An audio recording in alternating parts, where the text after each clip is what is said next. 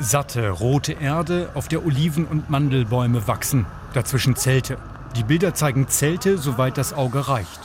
Fast 6,5 Millionen Menschen sind in Syrien auf der Flucht im eigenen Land.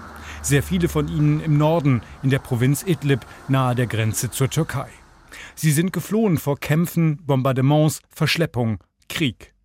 Der Vorsitzende der UN-Kommission, die untersucht, ob Kriegsverbrechen in Syrien verübt wurden, hat kürzlich einen Bericht vorgelegt. Paolo Pinheiro. Mehr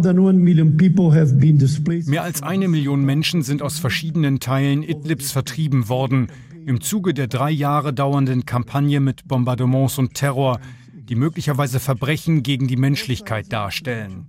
Alle Seiten haben Kriegsverbrechen begangen.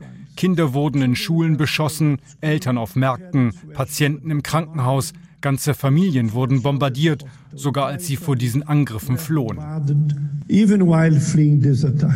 Wobei die Vereinten Nationen zu dem Schluss kommen, dass die Angriffe der Regierungsseite systematisch seien und darauf abzielten, dass die Menschen fliehen. Dabei stoßen die Flüchtenden auf mangelnde medizinische Versorgung und ein daniederliegendes Bildungssystem. Wo immer sie unterkommen, ob bei Freunden, Verwandten in Zeltlagern, zu essen gibt es wenig.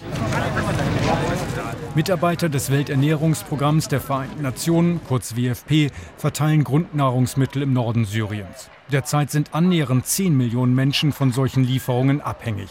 Corinna Fleischer, die Direktorin des Programms in Syrien. Die Lebensmittelpreise waren während der neun Jahre Krieg nie höher. Leute sagen uns, dass sie es sich nicht mehr leisten können, Essen auf den Märkten zu kaufen. Sie müssen warten, bis die Preise sinken.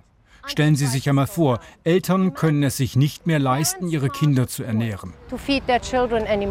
Ein grausamer Mix aus Krieg, wirtschaftlichem Stillstand und jetzt Covid-19-Lockdown-Maßnahmen hat die Lebensmittelpreise in Syrien innerhalb eines Jahres um 200 Prozent gesteigert. In einem Teil des Landes, der bisher mehr oder weniger zu Präsident Bashar al-Assad stand, kam es deshalb kürzlich sogar zu Demonstrationen gegen die Führung in Damaskus. Die Slogans erinnern an 2011, als es erste Proteste in Syrien gab.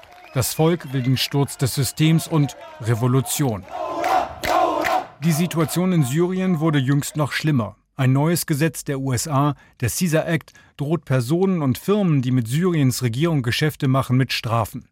Die Erfahrung lehrt allerdings, dass Sanktionen selten diejenigen treffen, die sie treffen sollen, sondern vor allem die Bevölkerung. Und das obwohl heute schon 80 Prozent der Syrer an oder unterhalb der Armutsgrenze leben.